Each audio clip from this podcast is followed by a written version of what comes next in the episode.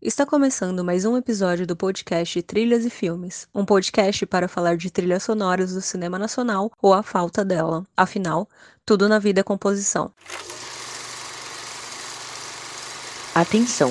Este episódio pode conter spoilers.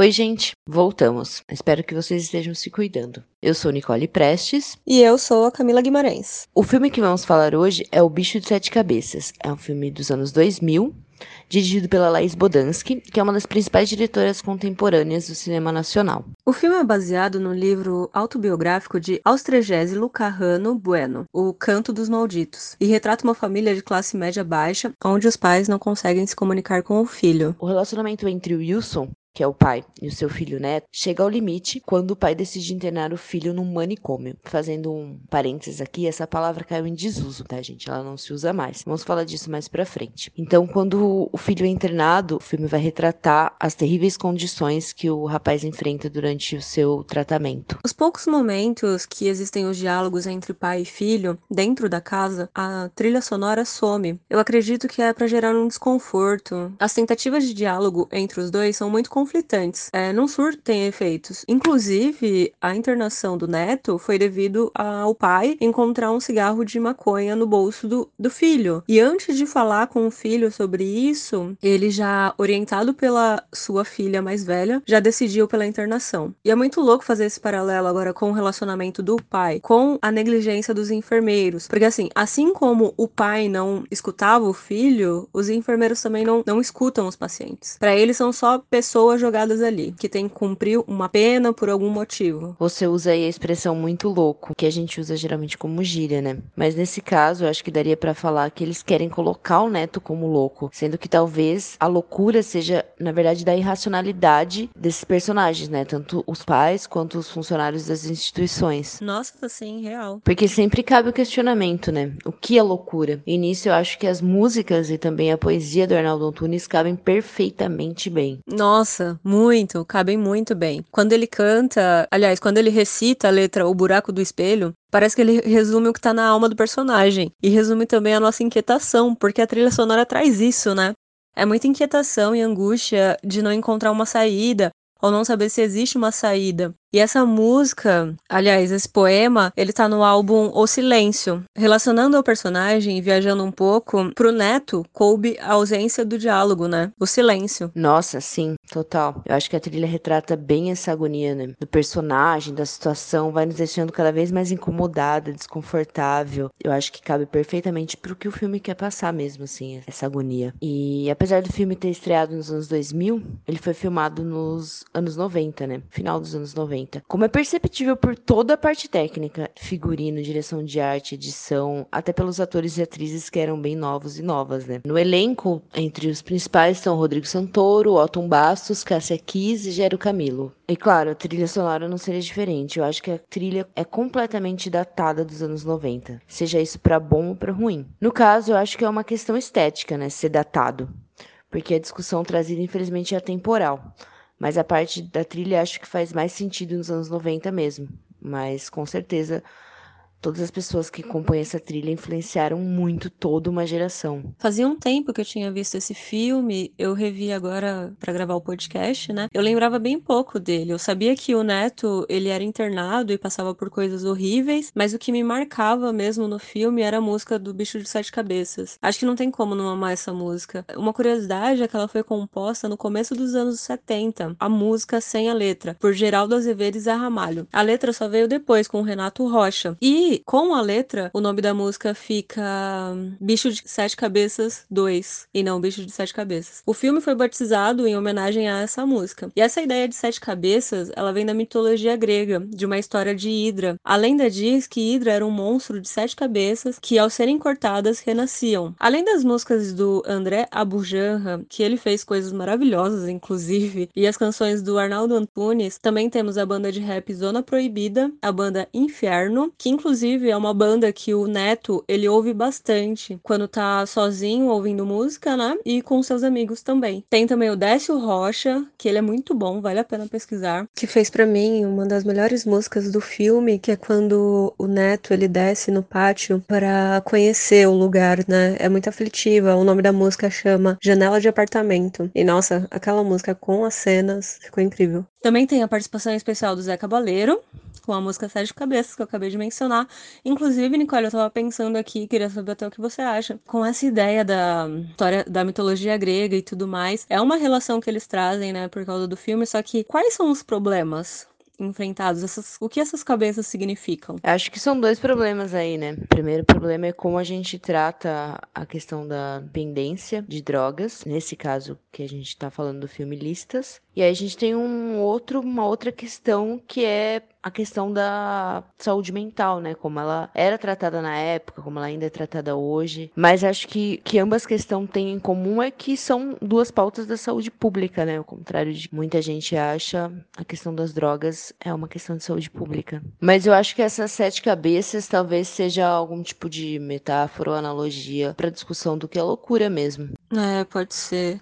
É porque eu acho que é um problema que gera outro, que gera outro, que gera outro. E a conclusão, no caso, né, é a loucura, né? A gente tenta cortar uma para resolver um problema, mas aí nascem outras cabeças a serem resolvidas, né? Só que nenhuma morre realmente. Nenhum desses problemas acabam realmente. Inclusive, apesar de não ser especificamente sobre a trilha sonora, acho importante dizer que esse filme se passa em uma época crucial para a luta antimanicomial, porque em 2001 aconteceu aconteceu a reforma psiquiátrica definida por lei. Uma das propostas da reforma foi o CAPS, o Centro de Atenção Psicossocial, que são instituições que vêm a substituir os hospitais psiquiátricos. Então, como eu já tinha falado aqui anteriormente, é, a gente chamava antigamente de hospício ou manicômio. Esses termos caíram em desuso. Hoje a gente chama de hospitais psiquiátricos. E o CAPS vem substituir, né? Ele já existia, mas não era dessa forma que é hoje. O CAPS só viria a ser que ele é hoje, como a gente conhece hoje, depois de uma portaria do Ministério da Saúde, que é em 2002. Não, é importante você comentar sobre isso mesmo. É, inclusive, eu li uma entrevista com a diretora que ela fala que não queria deixar o filme em 1970. Ela trouxe para os anos 90 para deixar mais próximo do espectador. E nas palavras dela, cutucar o espectador, dar um alerta. Acredito que a diretora tenha feito essa escolha porque o Austrégésilo foi internado a primeira vez em 1974. Acho que apesar de ser baseado na história dele, ela quis mostrar que aquilo ainda acontecia nos anos 90 90. Isso me faz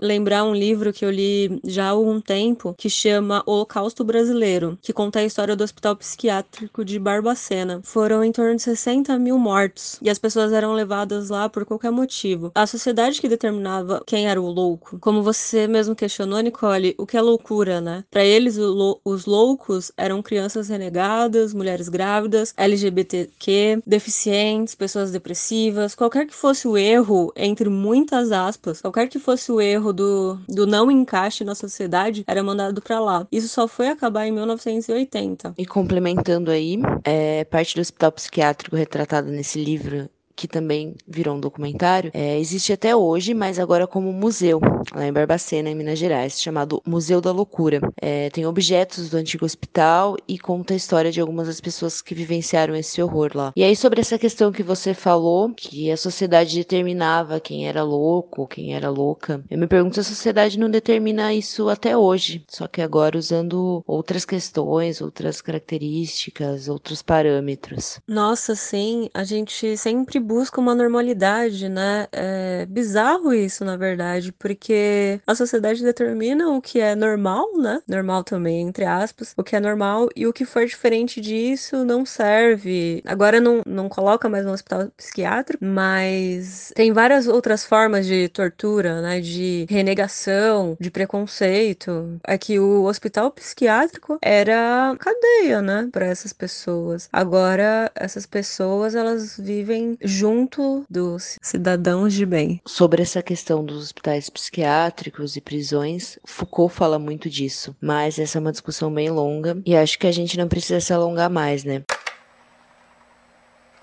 O que o povo quer saber é: e aí, Camila, você gostou ou não gostou da trilha? Eu gostei muito da trilha. É uma bela composição, ela encaixa completamente ao filme. Causa um incômodo, né? É uma inquietação, assim. Acho que as canções do Arnaldo Antunes é, ficaram perfeitas para cada momento. Além do Abu Janra, né? As distorções que ele faz, os efeitos sonoros, é para trazer o que o personagem sente pra gente, assim, né? É agoniante. E também, a gente não comentou, mas a, a trilha também trouxe momentos com gritos e aquele barulho do carrinho rolando com a máquina de dar choque. Tipo, mano, eu achei incrível, assim. É... Não é à toa que ganhou muito prêmio, né? E você, Nicole, o que, que você achou? Sobre esses prêmios, eles foram nos festivais de cinema do Equador, da França, Itália, República Dominicana, Colômbia e Suíça, sendo esse último no Festival de Locarno, importante festival do circuito de cinema independente internacional. No Brasil, o filme foi premiado em nove festivais, entre eles o Festival de Cinema de Brasília. Dois dos prêmios festivais brasileiros são para a trilha sonora, inclusive, que foram no quinto Festival de Cinema de Recife e no Grande Prêmio de Cinema Brasileiro da Academia Brasileira de Cinema. Aí, tá vendo? Quem é a gente para julgar a trilha sonora, não é mesmo? É, mas a gente tá aqui palpitando da trilha do mesmo jeito, né? Antes de eu falar o que eu achei da trilha, eu queria falar que eu achei a captação de áudio um pouco precária, mas eu acredito que sejam questões da época, né? Os recursos da época. Inclusive, esse filme tá no YouTube, tá, gente? Foi por lá que a gente assistiu. Teve horas que eu tive um pouco de dificuldade, assim. Então, coloquem o volume no máximo, que vai ajudar bastante. Tanto do computador quanto do YouTube. Ah, e também comentar mais uma vez o Décio Rocha, porque valeu muito a pena ele lá. E ah, o Zé Cabaleiro, né, gente? Maravilhoso. Mas conta aí, o que você achou da trilha? Enfim, eu gosto da trilha, porque eu acho que ela faz sentido não só para a discussão que ela traz, mas também ela faz muito sentido para a época, né? No episódio passado, falamos que cada escolha de trilha leva uma percepção diferente para quem tá assistindo. Dessa vez, queria falar que cada época também tem sua trilha. Afinal, se a gente fosse fazer esse filme hoje, se passando atualmente, eu tenho certeza que a trilha seria bem diferente. É um grande exercício de imaginação, né? Sim, mas eu acho que isso é legal, né? Imaginar como a gente faria trilha, como seria trilha em épocas diferentes. Acho que isso tudo é um exercício criativo bem legal.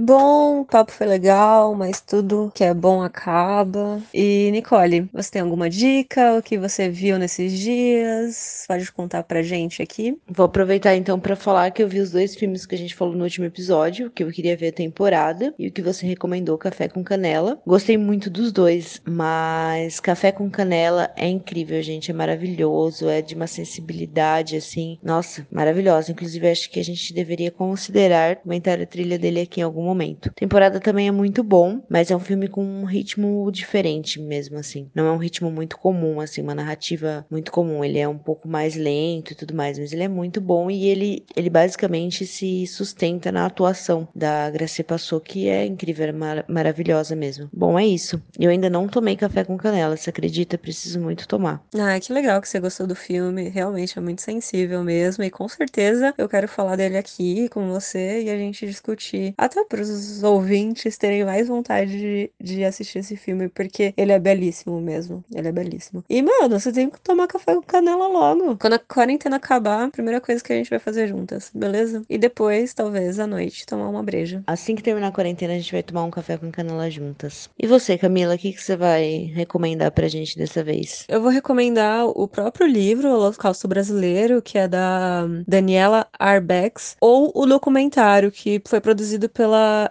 HBO. O documentário eu ainda não vi, só que eu li o livro. Eu sei que é um tema um pouco pesado e tudo mais, só que eu acho que é importante a gente conhecer a história do Brasil, assim, e isso faz parte da história do, do Brasil. Eu acho que a gente tá num momento que a gente precisa se armar de histórias e de consciência e de respeito ao próximo, sabe? E talvez isso faça com que a gente não esqueça do que aconteceu e o que não pode voltar a acontecer. O documentário, apesar de ser produzido pela HBO, tem ele completo no YouTube também. E é isso, é um tema pesado, mas é como a ditadura, a gente precisa falar, a gente não pode esquecer para que as coisas não se repitam, né? É isso aí, gente. Muito obrigada a todas as pessoas que ouviram e muito obrigada a Camila, não só pelo convite, mas pelo incrível trabalho de edição que ela tá fazendo também. É isso, um beijo, se cuidem e continuem ficando em casa se puderem. Gostaria de agradecer a todos que ouviram o nosso podcast, o primeiro e que ouvirão esse também. Eu acho que ouvir é um exercício